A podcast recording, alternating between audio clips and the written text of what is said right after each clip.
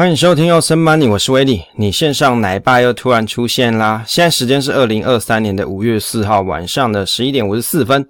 今天的内容是 IMB 诈骗 P2P 借贷是什么？今天单元呢是威利研究室用研究改变你的财商视野。那今天呢，首先呢，一开始要跟大家提为什么要研究这个题目啊？因为最近这新闻好像挺红的，那台湾也蛮多人有遇到这个诈骗问题啊。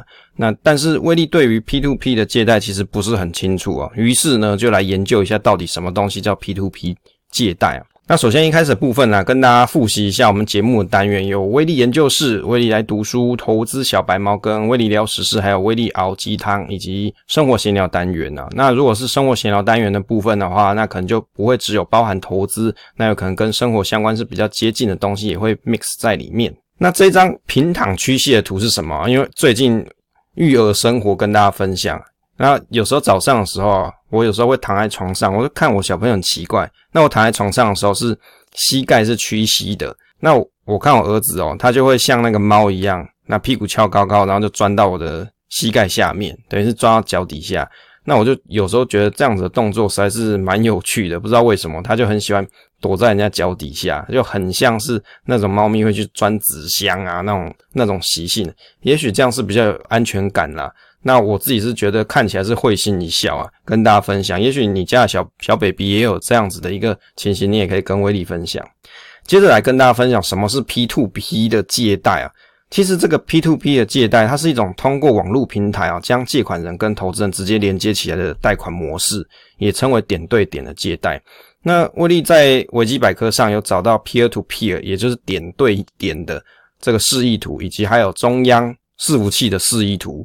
如果你从图上看起来啊，点对点就很像是每一台电脑它各自各自各自都可以去做沟通。可是，如果你是有中央处理器的情形的话，那也就是所有的资讯交流啊，都要通过中央处理器、中央的这个伺服器啊，不是处理器，伺服器去沟通啊，去协调，来当一个 coordinator，你才可以让大家的资讯可以流通。那 P2P 的借贷呢，就很像是这个电脑的网路图、网路图一样的状况。如果说你是属于点对点的方式啊，那这就是。Peer to peer 嘛，也就是这个 P2P 的借贷的名词的来源，也就是你现在不是通过一个银行的方式来去跟大家做接洽，而是你是直直接对，比如说要借款的人，你是直接啊借钱给他，那他直接去借你啊，你去借钱给他啦，然后他还想要跟你借这样子，那这样子呢，你之间呢，你们之间就是点对点的情况，那但是呢，在台湾呢是有这种模式，是由第三方的平台去管理大家所要借贷的这个资讯，也就是要借的人跟想要借钱给别人的人，大家是有在一个共有的资讯平台上去交流。那这样的方式呢，就可以省去掉一些传统金融机构的中介费，还有相关的一些手续费之类的。所以这个 P2P 借贷的运作方式，原则上就是借款人他在网络平台上去申请借款。那投资人可以选择向借款人哦提供资金，那投资人收到借款人支付的利息，那理论上这样子交易就达成了。网络的平台主要就是负责大家的资金的交流，那以及借款的审核啊。那另外呢，可能还会有一些风险的控制这些。那为什么到底你不去找银行借钱，要去做 P2P 的借贷？那到底为什么你要做投资，你不去投资股票，或者是去去投资债券，或是其他基金，你要去？做 P2P 借贷，就借钱给这些 P2P 平台上想借钱的人呢？到底为什么呢？其实通常会使用 P2P 借贷的这种借款人，他要借钱的人，原因主要是在于说，他有可能他的信用评价不太好，或是他的一些资讯没有办法让银行核到一个比较好的啊利率，甚至根本就拒绝他来来贷款的。那那现在他想要借钱怎么办呢？他有资金需求，那于是他就。要么就跟亲友借嘛，要不然你就去找 P2P 的平台去去借。那也许有些投资人他就愿意借给你，那你们之间的交易就成交。那信用评价比较不好的人就有机会借到钱。那想要借钱给别人的投资人，那他就有机会拿到比较高的利率的报酬。那等于是说，那平台呢这边还可以去抽趴，那等于是三方都赢了。那威利看了一下平台大概会抽多少？以台湾现在某家的。P2P 借贷，我看一下它的内扣费用哦，大概是应该说手续费用大概是十 percent 哦，也就是成交金额的十 percent，所以其实好像也蛮好赚的哦。你看，它最主要是做资讯的审核嘛，那确定说借款人，也许他一些有些信用审核的机制，那这样子的机制他去做完之后，把他的借款需求刊登在他的网页上，那想要投资的人，想要去买债券债权的人，他就可以通过这个网页来去借钱给别人嘛。哦，就是把钱借给别人去使用。那其实对平台方来说，它就是开一个平台嘛，就收收水钱的概念。当然，其中里面还会有一些技术细节啦。那就威力的认知来说，最麻烦的还是在于说怎么样让大家的金流可以互通，那以及要怎么去维持这个系统的稳定，这才是一个最大的考验。那 P2P 的借贷的优点跟缺点有什么？P2P 的借贷优点大概就有几项，例如说申请的流程很简便，那放款快速啊，以及申请条件比较宽松，那 P2P 的缺点是什么？借贷缺点，违约的风险比较高。刚刚有所提嘛，因为会去这边去想要借钱的人，多半都是他的信用评价可能没那么好，在银行的眼里面，他不一定是优质的客户嘛，所以他想要借钱有资金需求，他就想去找亲友或者是 P2P 借贷方式。在早期还有叫跟汇啦，大概就是这几种方式可以去借钱嘛，所以他有违约的风险可能比较高。再来就是。资金池的风险以及流动性风险，因为你在上面所做的这种债权啊，例如说你是投资人，你去买了某个人的债权好了，这个债权你要再卖给下一手，其实它会有流动性风险，你要考虑到说有没有人要跟你承接，这会是一个问题。那再来就是市场风险，会不会突然遇到比如说金融海啸啊，市场大跌啊，大家本来他缴得出钱的哦，借款。借款人他原本是缴得出息的，但是因为市场大环境不佳嘛，他是缴不出来，那违约的风险就更高了。于是你借钱给别人的人，你就收不到息，甚至搞不好连本金你都收不回来，这是也是有可能的。所以这就是一个投资的风险。那最近新闻比较红的是这个台大财经系的一个。小姐姐哦，她就讲说她被诈骗两百六十万。这照片是翻拍她 YouTube，但是我把她头整个罩起来啊，因为就不要侵犯别人的肖像权。那她叫做宅女退休吃喝生活。那我看了一下她所讲的故事内容，我有去看她影片，大概看了两部吧，两三部，去看一下她到底为什么被骗被骗钱啊？什么样子叫做被骗两百六十万、七十万？到底是怎么被骗的？她有提到说，她一开始先。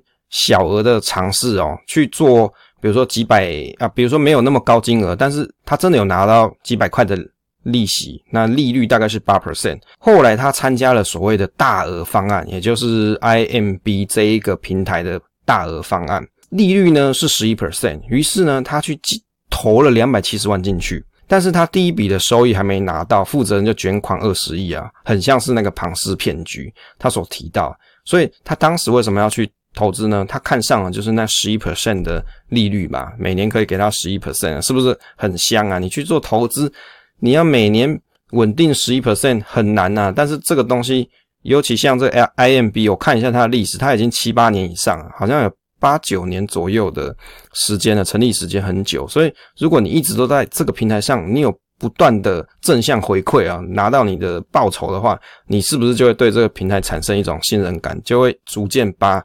你想要投资的钱慢慢增加，所以我觉得好像也不奇怪，为什么那么多人被骗？因为这间公司它已经活很久了嘛，活很久在代表什么？老牌嘛，市场上的老牌，又不是新出来的，那它已经在市场持续一阵子，而且可以给大家报酬，所以很多人就会相信这个平台啊。他就有提到说啊，他还把高活息的，就是我现在不是有很多那种活存啊、高活存的、高活息的这种银行。数位银行啊，他就把这些钱全部解定解存啊，就是从活存里面拿出来，那他就把这些钱拿去做投资，就投资在这十一 percent 的 P2P 借贷上。另外，他还跟银行去借三 percent 的信贷吧，应该是信贷啦，要缴利息的那一种，他就很开心拿去放贷，那也认为是稳妥。那他不认为自己是会那种什么坐末班车被骗的人哦，这是威力的笔记啊，我看他影片写的笔记。那他还本来想说要去录影片去宣传这个好工具，我看那影片上面还有在讲到那种数位货币的那种，像那种 DeFi 那种借贷啊，数位货币借贷的东西。那我想他可能对这方面的东西应该已经涉猎很久了。那我看了一下某币有零一啊，就有人在讲说啊，这个台大妹二十这二十几岁到底哪来的两百七十万元啊？是不是从父母那边来的？是不是受害人是父母啊？那也有人推文是讲说还好吧，也许人家是打工下来累积的一些金额啦。那有可能他是贪婪，容易被迷惑啊。那还有人是讲说，诶，这个就网络言论听听就好，你就一定会相信他的影片吗？那我看了一下，大家还有人讲说啊，念到台大财经还被庞氏骗局骗钱，就是心存侥幸贪快财啦。其实就威力的看法来说，我个人我是没有去投资过 P2P 平台，但是就如刚刚所述，如果一个平台它持续时间已经很久，而且你用小额投资开始逐渐累积你的信心，时间长起来啊，真的你会对它的信任感加深啊。说实在的，我觉得也不为过。但是大家通常你要想一件事情，这个十一 percent 啊，如果你要拿到它所要付出的成本跟代价的风险是什么？这可能是大家都忽略掉。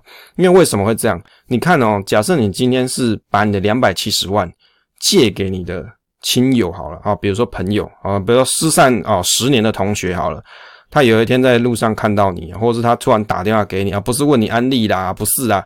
他可能一开始跟你寒暄，甚至拿一些东西给你吃，好跟你示好，好慢慢跟你先建立建立感情嘛，哦回复一下感情，接着就提到说啊，我最近做生意失败，可能没办法要跟你借两百七十万，你可不可以借我？然后我每年给你十 percent。哎，你想想，哎，对啊，我们以前关系很好，这个朋友。啊，虽然说这两年没联络，但是我们之前可能有十年的交情呐，对不对？十年的交情，他跟我借钱，那也愿意给我每年十 percent，我是不是可以借他？你可能就会这样想，诶，也许我们的信任感是还在的，你就会想说，那我就借他每年给我十 percent。可是有时候你会想想，诶，他会不会真的跑路？可是你看哦，这件事情你如果放到 P2P 平台的时候，会变怎么样？你面对到不是一个活生生的人呐，你面对到是。平台上给你一个资讯，就好像你去看股票标的一样，就好像你去看，比如说今天你买宏达电好了，你看到的是那些技术线图嘛，或是它的财报资讯嘛，就大概这些数字这些 number，你看到不是一个真实的人。有时候大家就会忘记说，我拿那个十一 percent 啊是合理的，好像风险很低。事实上，你借出去的这些人，他会找 P2P 平台借钱，原则上都是他信用也许不是这么好。或是他真的走投无路嘛，亲友借不到钱，他来平台上去借。那这样子的情况底下，当然它的风险是相对比较高啊。可是如果你长期在这个网站上，你是有一些正向回馈的人，你就会忽略掉这一点，因为你看到都是数字，只看到它十一 percent 的美好，你就忘记掉它后面的风险其实是很大，只是你还没有遇到而已。这有点算是生存者偏差啦。啊，威力是这样认为。有时候你会持续的赚钱，不管其实不管是 P to P 平台，有时候你是在投资里面也是，投资股票也是一样。你可能这近几年哦，近两三年，也许你遇到都是一个好的多头，你就会觉得说啊，我就买股票就是赚，怎么买怎么赚啊，我买零零五零，我怎么买都怎么赚啊，那我是不是长期持有，一直持有，反正也没什么跌跌，我也不用怕，也没错。可是当你如果遇到哪一天那种大跌，你心里没有办法承受的时候，你就会开始怀疑人生，怀疑自己，大概是类似这种感觉。当然买零零五零比。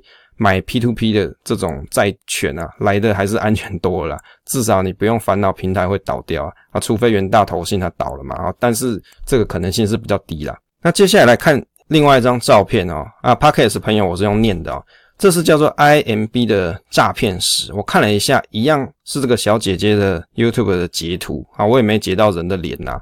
那右边放一张图是免版权的图，那是一个帅帅的外国人哦，拿着一个皮箱，看起来。很敢跳的样子哦，这个黑板上是什么东西呢？是这个平台里面某一个主管，他找了 IMB 投资人来哦，讲一下说现在公司的状况。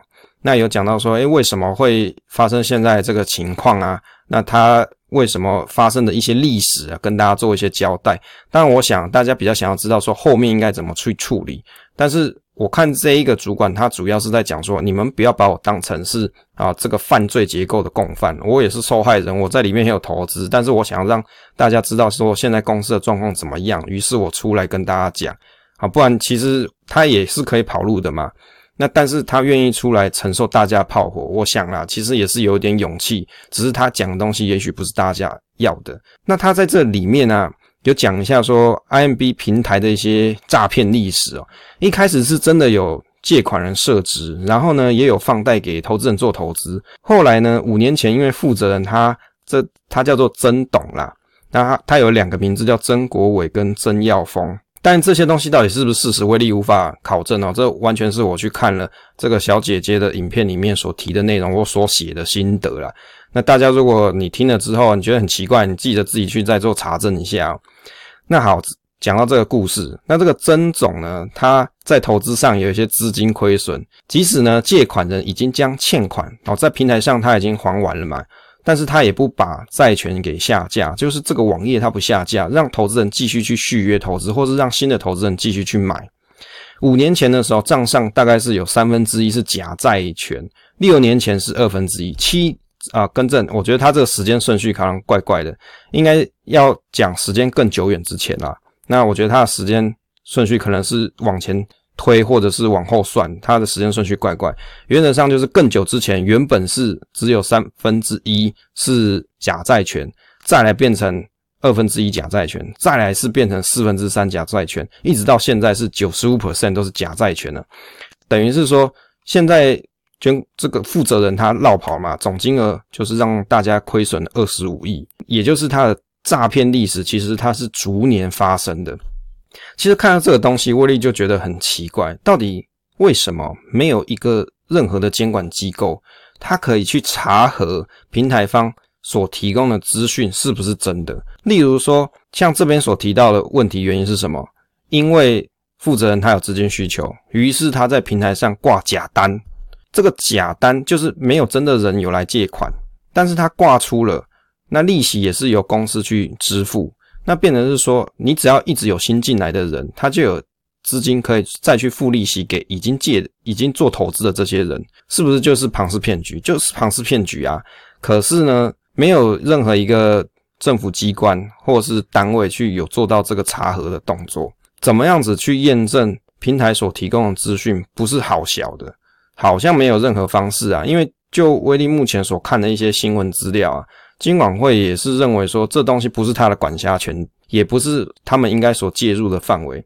那平台方他是做一些资讯交流嘛？那你当如果发生问题的时候，平台的认知是你要自己去找债权人去讨债，他只是提供你一些资讯，让你自己去告他。那你这样子去想，就觉得哇，这个投资好像风险无穷大呢。这平台就是稳赚十 percent 的水钱。啊，投资人就风险无穷大。啊，借款人他借的他可以落跑，因为你去做 P2P 平台的投资人，你首先他在网站上他就会跟你讲是有违约率的哦，所以也就是你投资拿不回本金或拿不到息都是有可能的哦，这叫投资啊。所以他其实已经有跟你讲这些东西。那好，这个 IMB 平台到底是做什么内容啊？发生这个新闻是讲什么？在四月二十七号的时候，这个说明会就有提到说啊，使用这种虚假债权去。骗投资人的资金用来填补债务的缺口，那已经是没有办法还给大家了啦。那在很多的论坛跟 FB 啊什么的，诶，那个 YouTube 上面都有一些投资人出来讲一些诈骗的事件经过。那到底为什么会被这个平台骗？那也就是刚刚才跟大家所讲，大家是想要去领这个息嘛？因为想说啊，借钱给别人，我可以领比较高的息。那我看了一个律师，他叫简荣忠，他也有。接到粉丝专业啊，有些民众去澄清啊，他说像这种东西，这种平台啊，支付不出利息，受害者已经接近千人嘛，已经很多人了。那可能涉及到，例如说假造债权，那以及保证收益这些，构成刑法债诈欺罪，甚至银行法的一些吸收存款罪，导致投资人的损失，也可能影响到金融市场的秩序。其实我觉得他这边写的，如果是确实是这样，那是的确是有。有法可循啊，那结果呢？最后平台让大家损失了高达二十五亿台币。那金管会是在讲说啊，这可能是违反了像是投信投顾法，那有要求四家银行停止与 IMB 往来了。IMB 的借贷平台，它背后的公司叫台湾金融科技股份有限公司，成立是在二零零九年。你看现在二零二三年嘛，所以其实它经历的时间已经很久了。那是以金融科技为主轴，等于是。这种新的金融科技，我觉得在台湾好像对于新的金融科技的包容性是比较高的，可能在一开始这些东西出来啊，政府都是站在一种美意，什么意思？就是鼓励大家做一些创新嘛。你在金融改革上做一些创新，有一些新的东西出来，那也许可以给市场一个新的刺激，甚至创造更多的就业机会嘛。所以我觉得对政府来说，他本来是认为这些都是新科技，你要多一些包容的方式来去面对。可是呢，这在背后呢，却缺少了一些监管方式。那这就是威力认为。为什么会被诈骗的主要的原因呢？这个庞氏骗局哦，就是在讲说，以前有一个最古老、最常见的投资方式是源自于一九一七年哦。这庞氏骗局的故事，威利在某个集数内容有跟大家分享过，好像是某篇读书心得有讲过了。他是在讲说，意大利有一个人叫做查尔斯庞氏，他是趁着第一次世界大战各国经济体系混乱。在美国的波士顿开设所谓的证券交易公司，承诺在九十天内可以获得四十 percent 的回报。那短短数个月就吸引了万名投资者，那投资额就超过一千五百万美元。日后啊，出现了类似这种情况，这种吸金的状况，都叫做庞氏骗局啊，大家都这样讲。那到底有哪些案例被骗呢？超过千人受害。那刚才讲这二十五亿台币嘛，大概有几个人的案例？有一个四十二岁的父亲投资了。IMB 啊，投资金额高达一千五百万台币，在两个月后，他的投资金额归零了，准备离婚。好像后来我看新闻是说已经离婚了，好像有人推文有讲啊怎样的。我想说，你有这一千五百万，你不拿去买一个啊？比如说你你买零零五零也好，你买零零五六也好，像你买这种高股息 ETF 也好嘛，给人家笑也没差。问题是你一千五百万，你拿去 P2P 平台上去买，那最后全部倒债了。那你还归零还离婚，这不是人生最大悲剧吗？你去投资，你好歹你你有一些钱是去投资一些比较稳稳固的一些管道嘛，你买买股票，买买基金，甚至都还比较稳一些。可是你买像 P2P，它本质上是借钱给一些可能信用评价没这么好的人，他没办法在金融机构去借到钱的人。那你投资在这样子的一个平台，又投资到这么多钱，而且。你就是那么多钱拿去投资，也就是类似像 all in 的概念了。那变成说，假设你今天你身价有一亿，拿一千五百万去投资这个无所谓嘛？那你你还剩下很多钱啊。可是如果你就只有那一千五，然后你就把这一千五拿去 P to P，那你不是笑诶嘛？这人家就觉得你笑诶嘛。另外还有一个人是有一个女生，她是投资一百万元，但是也是无法取得本金跟利息。还有人那人是投资两百万，另外还有另外一个人是投资五百万。那金管会就。就有讲说啊，反正就是现在先遏制这些情况嘛，让这些有往来的银行都先不要跟这个 IMB 往来。那我们可以从这个案例里面学到什么东西啊？其实最主要有几点啊。大概第一点就是你要去警惕高利率的投资，它到底有什么风险是你忽略掉的？有时候大家都只看到美好的果实，可是你没看到你要付出的成本跟风险是在哪里的。另外就要去。提提醒自己哦，有时候就要警惕自己，像这种虚假借款信息啊，而且你又没有什么风险披露跟监管单位的情况底下，你要如何去查证网站方写给你的东西是对的？How to check？无从 check 嘛？那你怎么知道上面写哦？他比如说我有去看啦，我去看其他的借贷平台，他会写说借款人哦，他的信用评价是 A B C D，他有去分类去讲说哦，他大概信用怎么样，还款的情况是怎么样，他都有写，看起来好像。煞有其事，对不对？看起来好像真的有那么一回事，好像真的是很很妥。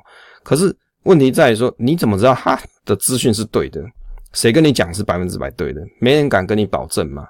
你有直接去人家的公司去查，到底人家在那里借钱，信用的评分是怎么打的？他有没有抵押东西在那里？你怎么去确定这一个单，这个债权的挂出来的单是对的？没有办法查嘛。政府也没有在管嘛，没有去去处理这个东西。也许政府他是抱持一个开放的态度，想说啊，这是新科技嘛，新的这种金融科技，我们是抱持一个乐观其见的一种态度。问题是相关的法规是缺少的，那就会让大家损失比较惨重。但我认为政府在这一方面还是需要去制定一些合适的法条，这个应该是可以在整个 process 整个交易的流程里面可以看得出来的。另外还要警惕啊。比如说代言人或是公众人物，可能在为某些产品代代言啊，或是站台的时候，你要小心啊！你不要想说哦，只相信某个啊公众人物他的名声很好，你就觉得这个平台一定是很好的哦，这个必须要小心。后来我也去看了帮这个平台站台哦，他只说这公众人物，他只说我只是去那边拍照，我没有当代言人啦，我只是去拍照，也没有没有没有这回事，我没有在那边代言，这个大家会相信吗？你如果都去那里拍照，你应该也是收费的嘛？难不成做佛心大老远去别人家公司拍拍一些宣传照，说我没有帮他代言，我只是去拍照而已，这个讲出来大家就会笑啊。好了，我们也没有办法有人能力，也没有人有能力可以去确认是不是叫代言这件事情。但是有没有去拍照？有嘛？有没有贴在宣传上？有嘛？哦，这些都有，所以这个就会让别人去引起说，哎，你是不是有帮人家站台的嫌疑啊？另外还要提醒自己啊，怎么去避免投资诈骗？要去了解怎么样子，不要让自己轻信某些平台，或是轻信某些人。那这个金管会怎么去看诈骗的情况呢？他是在讲说啊，反正这件事也不归金管会所监管，但是违法吸吸金啊，已经违反了银行法，可以处罚七年以上的有期徒刑。但是在去年呢，有开放一些 P2P 的借贷平台，到三月底为止，就有三家的银行跟四家 P2P 的业者有出现合作啦。好，所以其实政府是有逐渐在开放，可是我看了一下。他们到底做了哪些事情哦？跟大家快速 review 啊，因为时间关系没办法讲太多，快速 review 一下。金管会有在二零一七年的时候有去写了一些关于业者的自律规范，大概有六项合作模式，不外乎就是你要去做一些信用评分啊，或是提供金流的服务啊、资金保管啊这些东西，啊，做一些查证啊，类似类似这样子的一个自律规范呐。哦，所谓自律规范，它就没有那种强制力的感觉，就是写给你啊，你要当好宝宝哦，要当好宝宝有哪些条件呢？第一个，你不要吵，不要闹嘛，要乖乖吃饭哦，要喝奶哦，类似这种东西。但是他不吃饭不喝奶怎么办呢？没有办法处理嘛，所以这叫自律规范，就是这样。那 P to P 借贷的监管与开放啊，威力看了一下，有一个。律师叫做许信怡律师哦，他在他的网站上有提到说 P to P 的网络借贷的一些法律未来这篇文章，他有提到说，其实 P to P 网络借贷的监管跟开放，它是有一些项目是要去 check 的啦。那其实我觉得关键点还是在于说，消费者的保护，好，投资人的保护到底应该怎么做？那投资人跟借款人之间的权益到底要怎么保障？那 P2P 的网络借贷平台啊，它缺乏严格的身份验证跟风险控管机制，那容易变成一些洗钱的管道嘛。那那你到底要怎么 KYC 这些人呢？然后借款人啊，或者是想要投资人，你怎么去 KYC？那监管 P2P 网络借贷面临到一些难题，到底要怎么去保障大家？那要怎么样子可以去维护整个金融体系的稳定性？你看这么多人哦，上千人在这个平台上到头栽嘛，就是。赔钱了，那他手上也许他也有其他的资金运用，他就没办法做了，那就会影响到台湾的金融市场的稳定。其实，在外国，他们也有做了一些监管模式的的方法，像英国，他们就有专法管理，管理这个 P to P 的网络借贷，而且有做一些监管，要求业者要取得 FCA 的授权，要遵守一些法遵规定。哦，所以你看英国的金融体系啊，它是做的比较。完整的。那美国呢，目前是没有专法去管这个 P2P 的网络啦。那但是呢，他们未来可能会去制定一些法律来规范。那尤其是美国财政部，它在发生了南加州枪击事件之后啊，哎，这个枪击事件后来威力了解一下，大概就是因为通过了这种 P2P 平台去借钱买的这些枪啦。那细节没有了解太多，但是看起来好像就是从这边获得的资金来源。那也就是说。P2P 的网络借贷产生了一些问题，就刚才所讲的，你要怎么去确认这些使用的人、借贷人，或者是想要投资的人，要怎么去确认他们的信用，或者是确认他们的身份，是有些困难的。那在台湾的监管来说，金管会它是有拟定专法要去监管 P2P 的网络借贷。但是目前还没有出台啦，所以看起来这东西都还在 cooking，哦，都还在 cooking。也许它未来会参考英美两国在 P2P 网络借贷的监管历史，来去做一些逐渐的改善啊。但是就现况来说，还没有出台，所以大家可以拭目以待，可能未来会有。那另外呢，也有他有这个律师有想说啊，哎，比如说这金管会可以考虑做一些定期的压力测试，去确定说平台倒闭或是陷入困难的时候，这个就很像现在的银行啦。那如果你要去做这种压力测试，就代表说平台方他有足够的资金可以去抗压。可是你要做这件事，就很像在对银行做的事情是一样的。那如果业者他要做这些事情，势必他的成本要增加，成本要增加，那就失去你的 P2P 平台的一一些优势了嘛。比如说你手续费少啊之类的这些优势，可能就不存在了。啊，他网网络文章写了很多啦，大家到时候可以自己去找一下他所写的内容。那大概威力所看到一些资讯啊，跟大家做分享。那台湾的 P2P 的借贷啊，在台湾大概五家业者有去签了这个好宝宝条款哦，就是签了这些条款，反正就是他们一些自律啦、自律规范，大概有像乡民贷啊、台湾资金交易所跟商界丁、必可跟好期贷这这几间公司有去做了。其中啊，我觉得里面有一个关键点是一个观念啊，也跟大家分享，就独到内容。像里面有提到说，像什么信用中介跟资讯中介这两个点，在台湾这边的话是以资讯中介，那信用中介就很像是银行那样子，那等于是说，他如果说。有任何的损失风险啊，那些这些信用中介业者，他可能是要承受损失的。可是如果是资讯中介平台，他就是负责资讯交流，并不去负担说啊，比如说真的啊，借款来借贷的人啊，跟投资的人他们之间有任何纠纷，他是不会不会去帮你处理，他只会提供资讯给大家自己去找法官来啊，去找法院来去去告而已哦。所以这个。方式是不一样，但是在台湾政府这边可以允许的是资讯中介的厂商，那也就是资讯交流平台，平台它不涉及过多的一些，比如说金钱处理这些是没有的，所以看起来在现况是这样。所以如果大家去做投资的时候，你就要想，今天我去看的就很像一个中介网站啊，那个只是看说到底有谁他有资金需求，然后我借给他，然后他的信用评价大概多少，网站给我资讯是怎样，大概就是怎样。好，最后做一个总结哦，P2P 借贷心得的技术总结，就跟那个王刚一样啊。好，技术总结一下，大概有几点。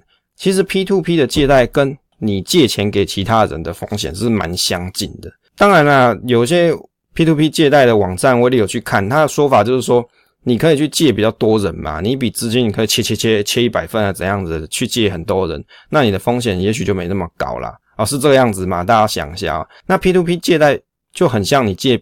别人这种风险出包都要自己去告别人，那平台仅顶多就是给借款方一些资讯，有协助你就不错了哦，协助你去理清一些问题就不错。第二点就是高利的背后基本上就是高风险，正常信用无问题的人会去找银行借钱啊，他不会去找这种 P2P 平台。第三个啊，资金分散借给多人就是分散风险吗？未必啊，诶，你忘记最大的风险是什么？就是平台本身呐，你怎么去确定这个平台是 OK 的？怎么怎么样子检查检核？监管会有去做查核吗？还是有任何监管机构有去做查核动作？第四个，政府到底要怎么去监管资讯中介平台啊？不沦为信用中介，甚至变成庞氏骗局？这个其实我觉得政府是可以好好思考。那不然你干脆就是要让大家知道怎么做嘛？有什么方式，或是你要提醒大家，多多提醒大家说，啊，那你真的。